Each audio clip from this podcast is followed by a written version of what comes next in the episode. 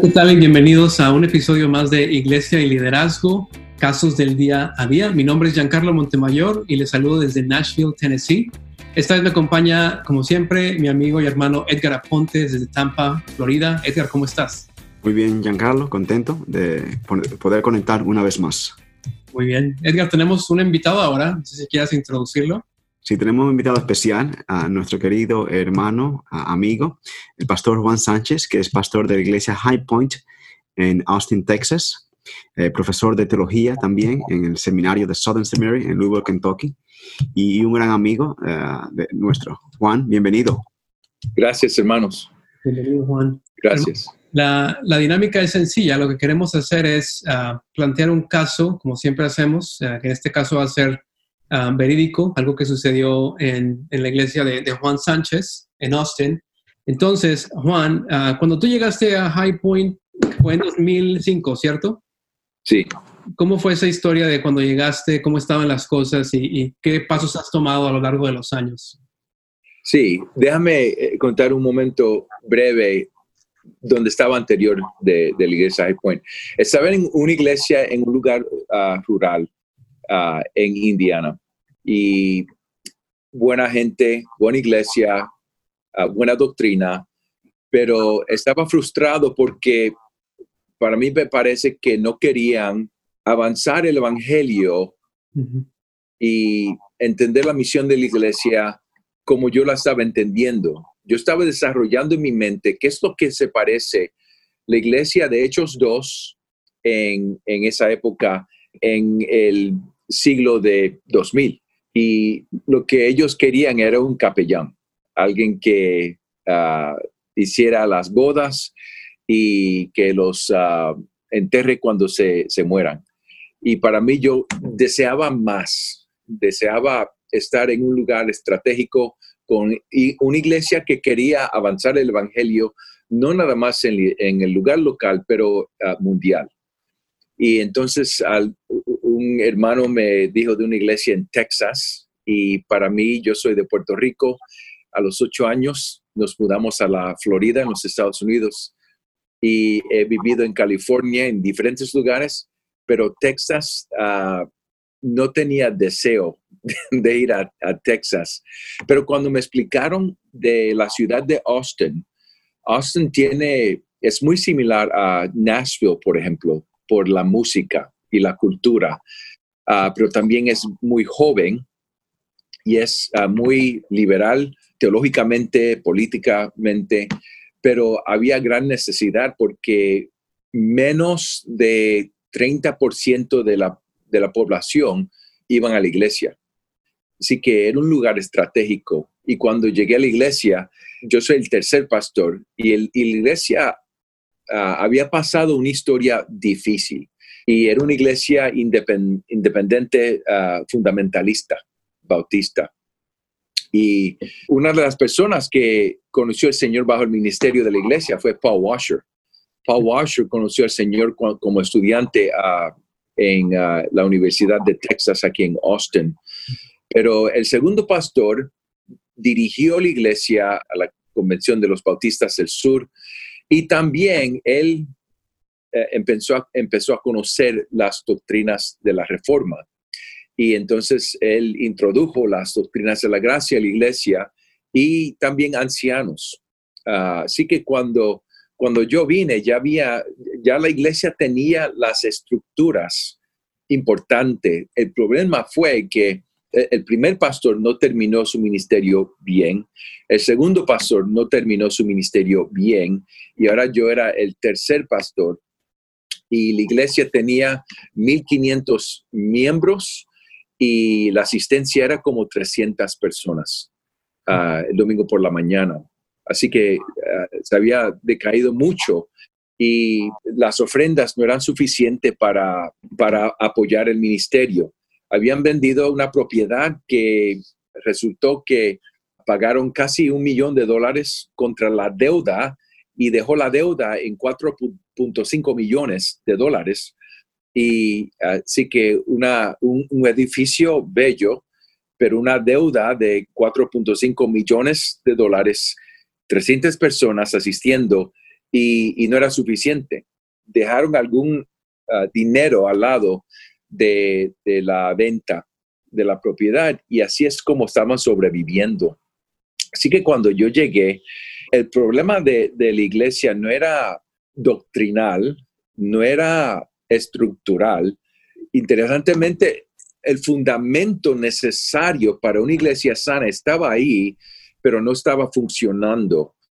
Y la iglesia estaba decaída ah, emocionalmente, la membresía también. Imagínate la diferencia de 1.500 personas miembros y nada más que 300 personas asistiendo. Eso estaba tan decaída la iglesia que no se puede, no se puede encontrar un, un presupuesto y el staff de la iglesia también estaba muy desanimado.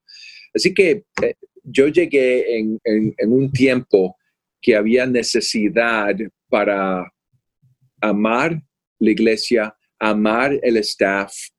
Y yo comencé con una idea de Harry Reader, de un libro que se llama From Embers to a Flame. Y es un libro que Harry Reader escribió de revitalización de una iglesia que él comenzó en Miami.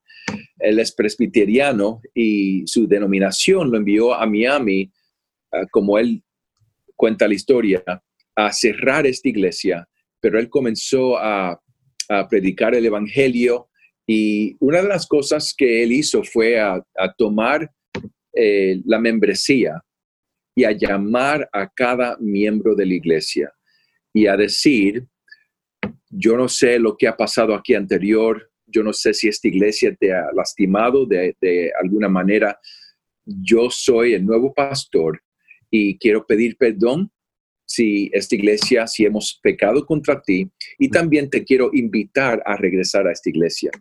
Así que para, para mí, cuando yo llegué aquí, la primera etapa era enviar una carta a todos los miembros, los 1.500 miembros, una carta personal explicando a sí mismo, mi nombre es Juan Sánchez, yo soy el nuevo pastor principal de la Iglesia Bautista High Point y no sé cuál es tu historia con esta iglesia, si te hemos lastimado de alguna manera um, o hemos pecado contra ti, te pido perdón en parte de la iglesia y los ancianos y te invitamos a regresar pero si está ya en una iglesia, si nos puedes dejar, dejar saber, es de mucho gozo para nosotros que estás participando en una iglesia sana.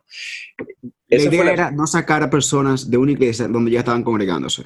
Sí, sí, nada más que comunicar y tratar de, de como un pastor, a ver dónde estaban las ovejas, porque recuérdate, 300 asistiendo y 1500 miembros.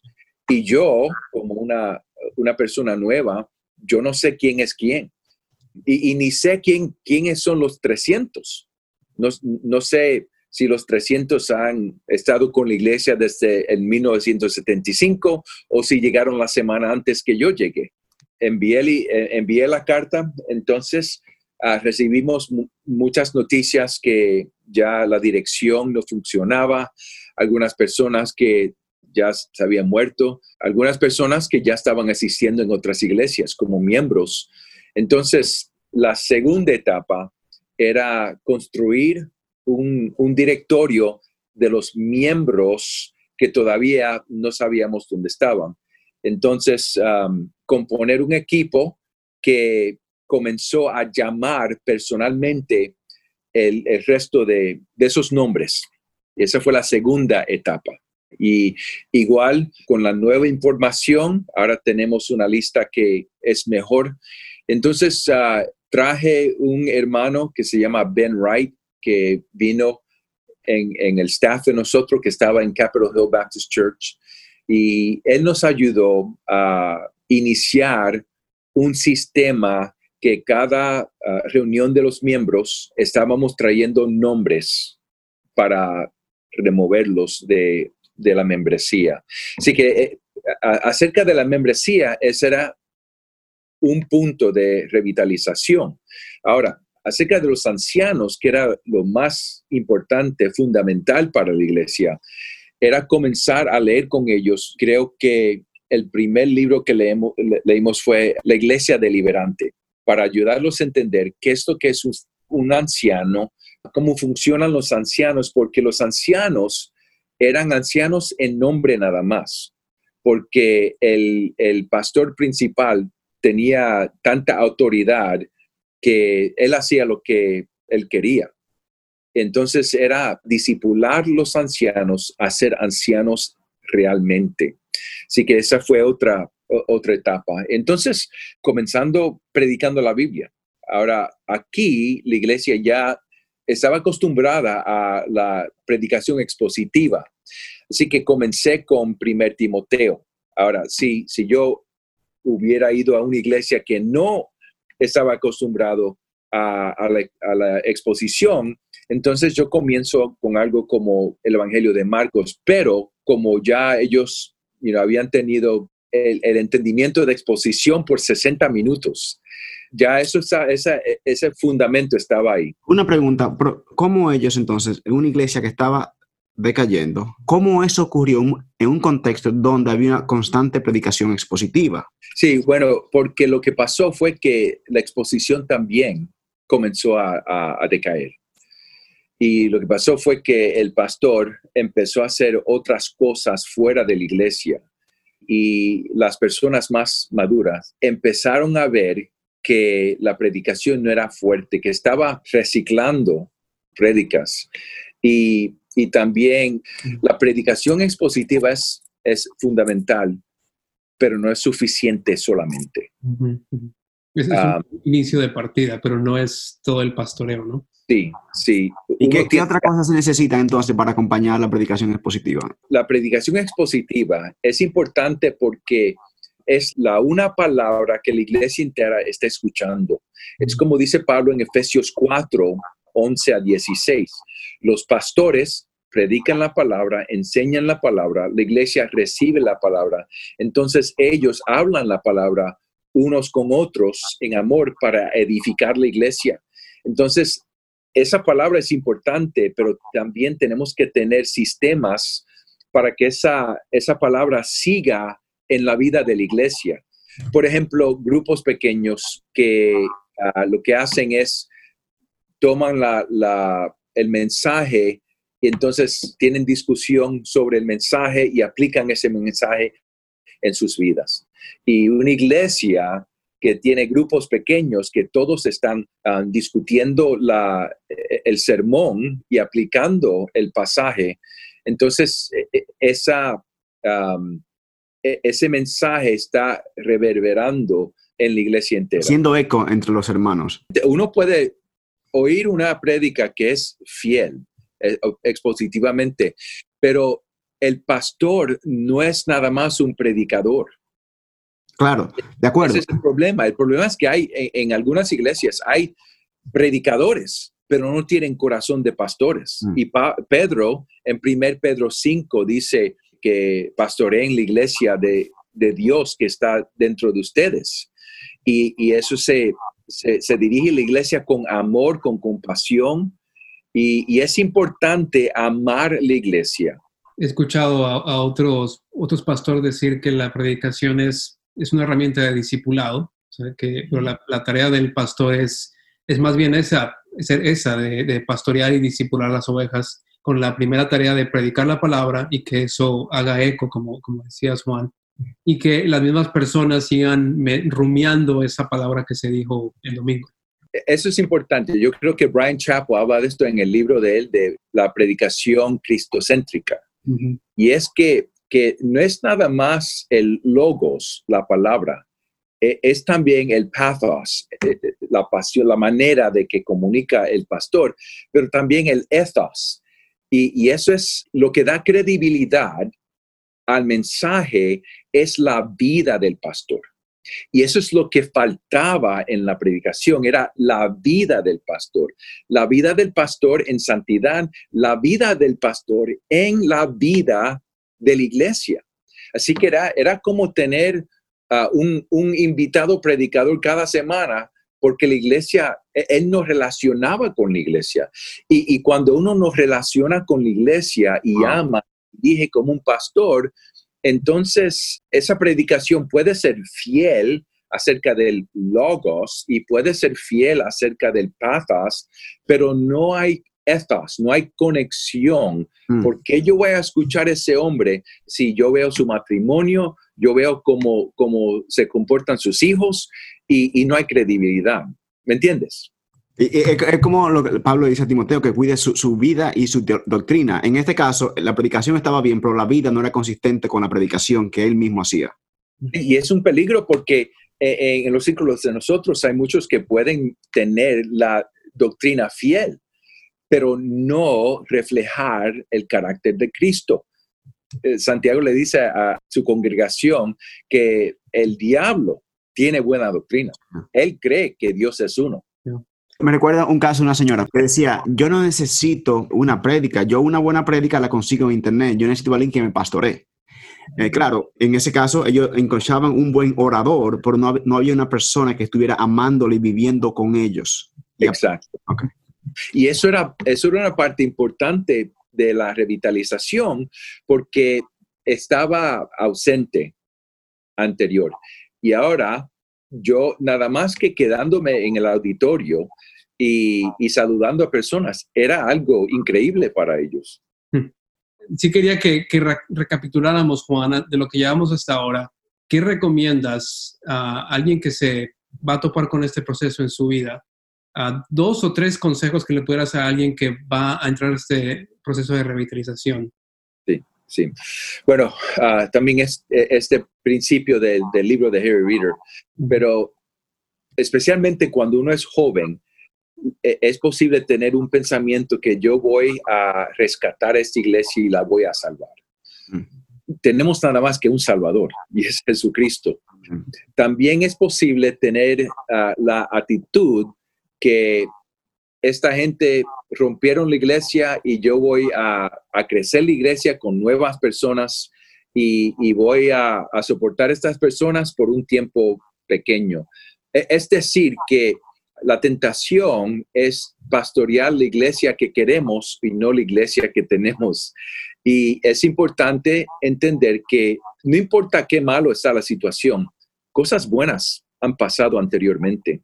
Así que vamos a construir en el fundamento de Jesucristo, en la historia buena de la iglesia, porque si, si no entendemos lo que está pasando y si estamos criticando el pastor anterior y criticando la iglesia cómo hacían las cosas, estamos criticando los miembros que estaban ahí en esta época. Así que, que tenemos que animarlos, ayudarlos con paciencia, predicar la palabra de Dios constantemente, conociendo la membresía, visitándolos, relacionando con ellos y entonces ah, buscando líderes nuevos y, y eso requiere tiempo. Ya. Ah, pastorear la iglesia que tiene, no la que quiere. Es una frase que yo uso todo el tiempo y la aprendí de ti. Ah, tú la enseñaste, así que ah, creo que encaja muy bien con lo que ha sucedido en High Point a lo largo de los años. Y ahora, después de, de estos años, ahora estamos en un lugar de que la iglesia es sana, ah, no perfecta, pero sana. Y lo que más es impresionante para mí, que en, en, en esta pandemia, que no nos podemos reunir como iglesia, ahora se ve el fruto del ministerio. Que la iglesia todavía sigue ministrando unos a otros, discipulando unos a otros, llamando unos a otros y llamando hasta a los ancianos a ver cómo nosotros estamos. Y es un gozo verlo. Antes teníamos 1.500 miembros y como 300 asistiendo y ahora tenemos como cin- ah, 500 miembros y como 600 asistiendo. O sea, que tiene más personas asistiendo que los miembros que tienen. Sí, sí. Pastorear una iglesia es como ser padre de hijos. Es un gran gozo, es hacer lo mismo fielmente día tras día tras día, pero vamos a tener días que vamos a llorar juntos, vamos a tener días que nos vamos a, a reír juntos y, y muchos días es haciendo lo, lo mismo para mantener fidelidad. Juan, ¿habrá recursos que puedas recomendar ah, sobre este tema de revitalización y plantación también? Sí, que estén en español ah, la Iglesia del Liberante Sí. por Mark Dever y Paul Alexander. Ah, es importante. Los libros de, de nueve marcas Todo está en español y está en la página web de Nymarks. Sí. Ha sido muy, muy edificante, Juan, escuchar la historia de, de High Point, aunque yo ya la conocía. Es, siempre bueno escucharla y ver cómo Dios les ha dado gracia en, en todos estos años. Un, ejemplo de, de, la fidelidad de Dios para su iglesia y para su pueblo y animamos también a los que están escuchando que puedan eh, seguir confiando en esa misma fidelidad que nos sustenta, aun cuando no sabemos lo que nos va a deparar en un futuro, ¿no? Que seamos fieles me gusta lo que dice Juan, es como criar hijos. Yo estoy en ese proceso donde es difícil criar hijos de 5 y 2 años, pero algo con lo que me identifico mucho es que es, es, un proceso diario y en los días a veces parecen rutinarios y uno no ve cambio, ah, pero a la larga eso produce fruto. Sí, estamos, estamos criando nuestros hijos de, de largo plazo. Así es, así es. Amén. Bueno, hermanos, pues muchas gracias. Eh, seguiremos hablando de este tema y otros en un futuro, Dios mediante. Juan, gracias por tu tiempo. Sabemos que estás muy ocupado. gracias a usted. Que Dios te bendiga y a, la familia allá en High Point también. Muchas gracias. Igualmente. Seguiremos hablando de esto un caso a la vez. Que Dios les bendiga.